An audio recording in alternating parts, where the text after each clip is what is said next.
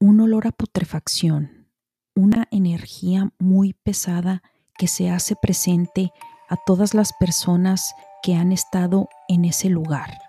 Espeluznantes relatos ocurridos en un edificio donde un día fue una morgue. Hola, ¿qué tal amigos? Bienvenidos a este su podcast Crónicas de lo Inexplicable. El día de hoy les tengo una historia que le ocurrió a mi esposo mientras trabajaba en un edificio que fue una morgue.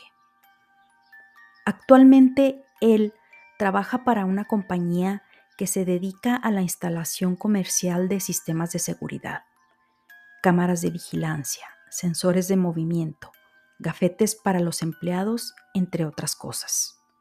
Su trabajo consiste en hacer todo lo relacionado con sistemas, programación, etc.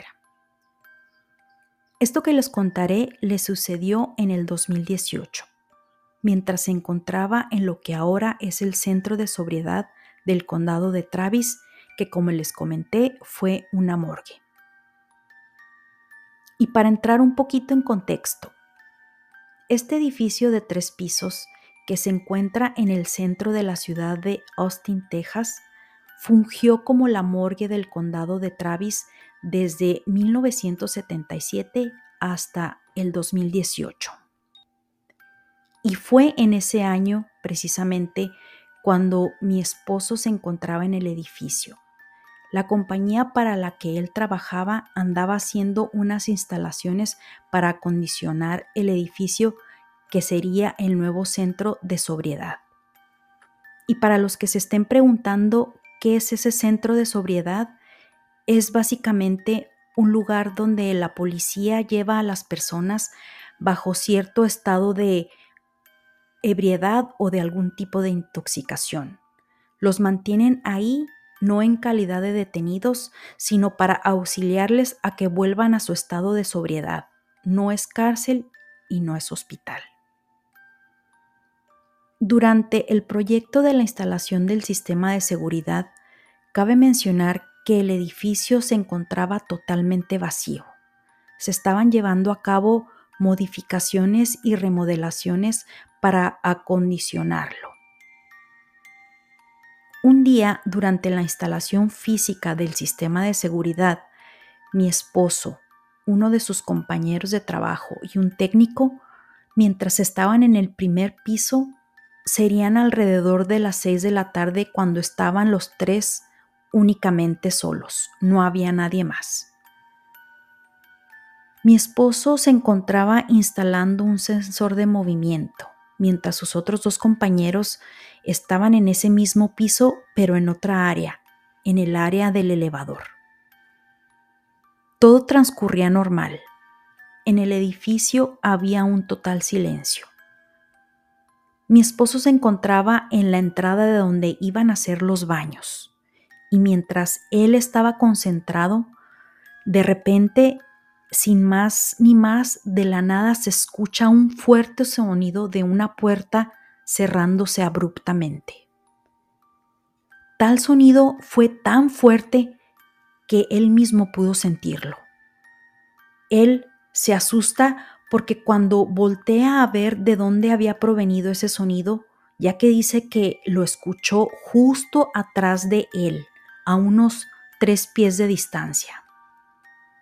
Mi esposo, sacado de onda, voltea a todos lados tratando de identificar de dónde vino el sonido, pero él nota que detrás de él no hay tal puerta, solo una pared sólida.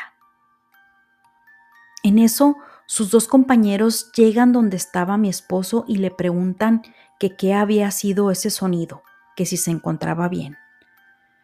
Mi esposo les contesta que no sabía de dónde había provenido ese sonido, que estaba muy raro.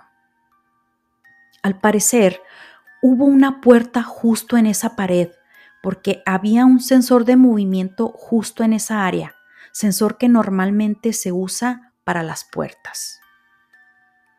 Esto es importante mencionarlo, ya que uno de los compañeros de mi esposo había estado trabajando desde hacía varios años en la compañía y le tocó estar ahí cuando se instalaron los controles de sistemas de seguridad en el edificio.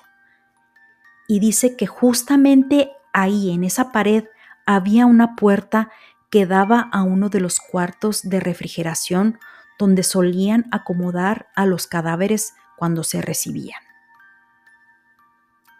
El proyecto de instalación de todo el sistema de seguridad duró alrededor de unos tres o cuatro meses.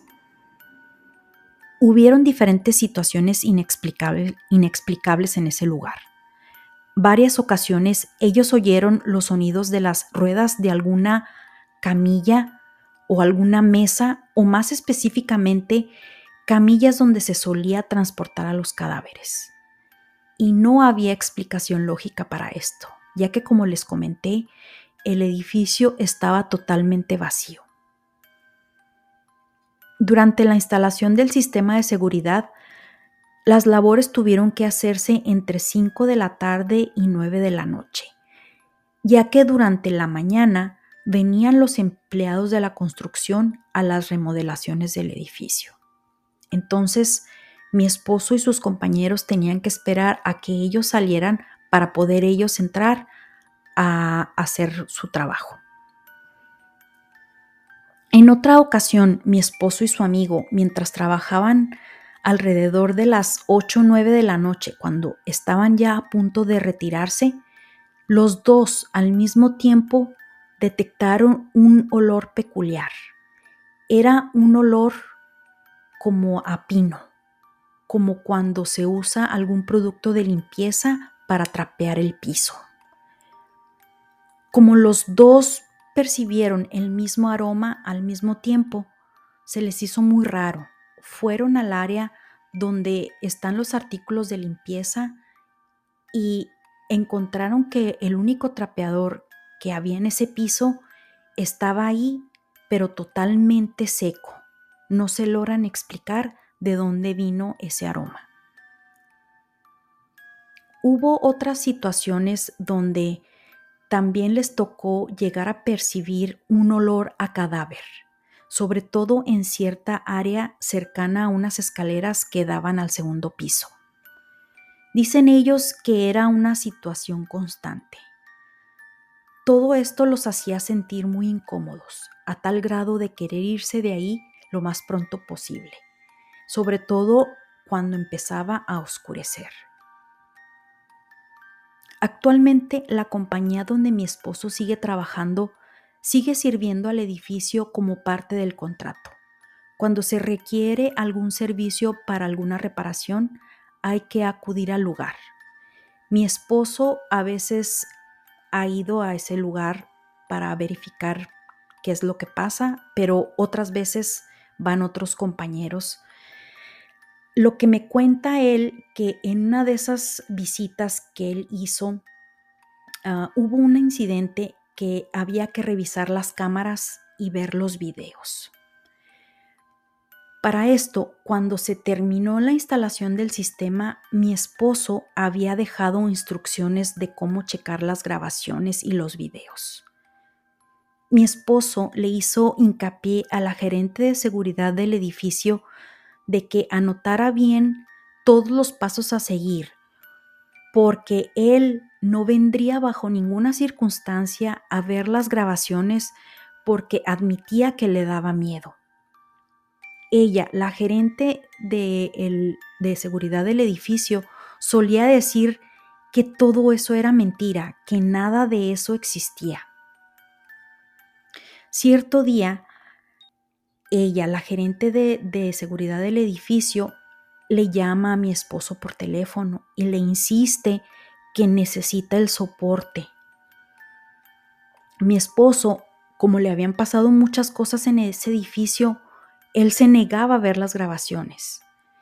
Entonces, dice que le dijo claramente a ella, debiste haber guardado bien tus notas tuve demasiadas situaciones en ese edificio que realmente me dan miedo.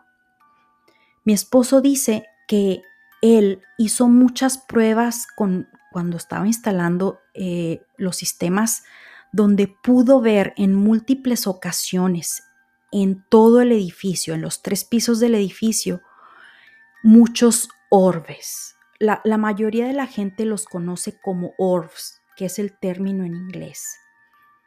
Para la gente que se esté preguntando qué es un orb, orbe, orb, es una esfera blanca flotando. Se dice que es energía, dependiendo las creencias.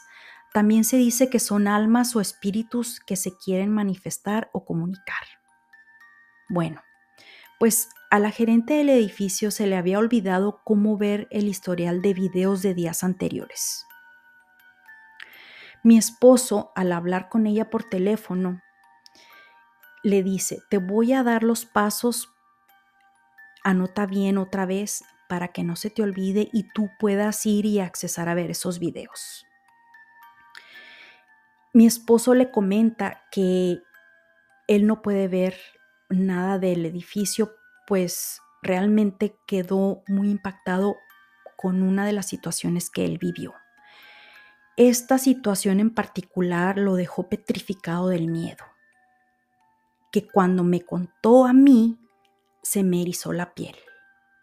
Pero no desesperen, que ya les cuento en un momento. Volviendo a lo del incidente que la gerente del edificio necesitaba checar, mi esposo le dice cómo hacer las cosas, entonces ella va y accede a esos videos. Así quedó. Pasó el tiempo y mi esposo cree que algo le ocurrió. Puede ser que ella algo vio en esas cámaras, porque ella nunca creyó lo que la demás gente decía. Sin embargo, después de eso, ella ya no solía desacreditar lo que la gente comentaba. O sea, no admitía 100% que algo extraño pasaba o que algún fantasma existía, pero cuando la gente seguía haciendo sus comentarios de todas las experiencias vividas en ese edificio, ella ya no solía hacer sus comentarios de que, ay, eso ya no existe. Bueno, el proyecto de instalación de sistemas se terminó y después de más o menos un año aproximadamente se, requirieron instalar cámaras adicionales. Cuando éstas se instalan, a mi esposo le toca ir a hacer la programación. Bueno, pues dice que el cuarto donde están todos los paneles, los servidores y demás equipo, o sea, el cuarto de tecnología de información, es muy pequeño. Es más o menos de unos cuatro pies por seis pies y para accesar a este cuarto hay que pasar por el cuarto donde se encuentra el boiler. Mi esposo estaba sentado a plena luz del día, trabajando frente al panel de control con su laptop. Estaba sentado y estaba dando la espalda al pasillo.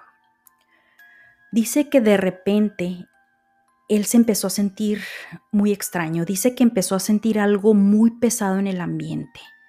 Dice que empezó a sentirse como no podía estar ahí en el, en el lugar, quería irse. Dice que un olor pútrido a cadáver inmediatamente inundó el lugar. Dice que se le empezó a erizar la piel y por un momento llegó a paralizarse, del miedo, porque dice que sintió claramente una presencia detrás de él, muy cerca de su nuca y de su hombro derecho. Dice que sintió un miedo espantoso y que mantuvo la mirada fija en su laptop.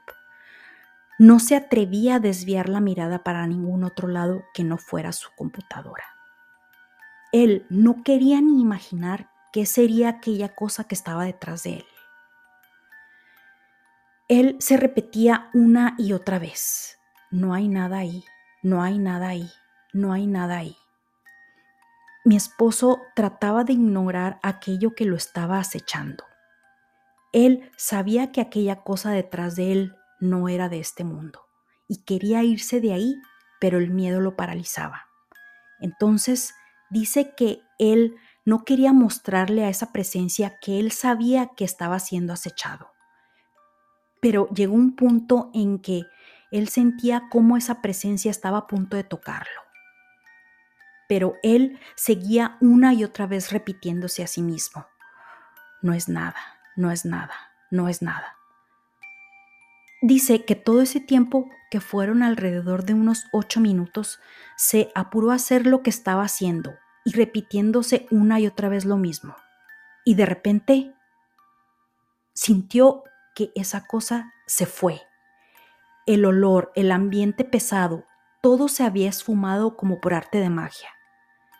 Y otra vez sintió que estaba solo. Sintió más tranquilo, agarró su, agarró su laptop, la cerró y se fue de ahí. Espero que la historia les haya parecido interesante. No olviden seguirme en las diferentes plataformas de podcast, Spotify, Apple y Amazon Music, donde recibirá notificaciones cada vez que salga un nuevo episodio. Síganme en mis redes sociales, Instagram, TikTok y YouTube como unexplained.enigma. Mi Facebook Chronicles of the Unexplained, Twitter Unexplained Page, donde comparto fotos, videos y contenido de índole paranormal. Gracias y nos escuchamos en el próximo episodio.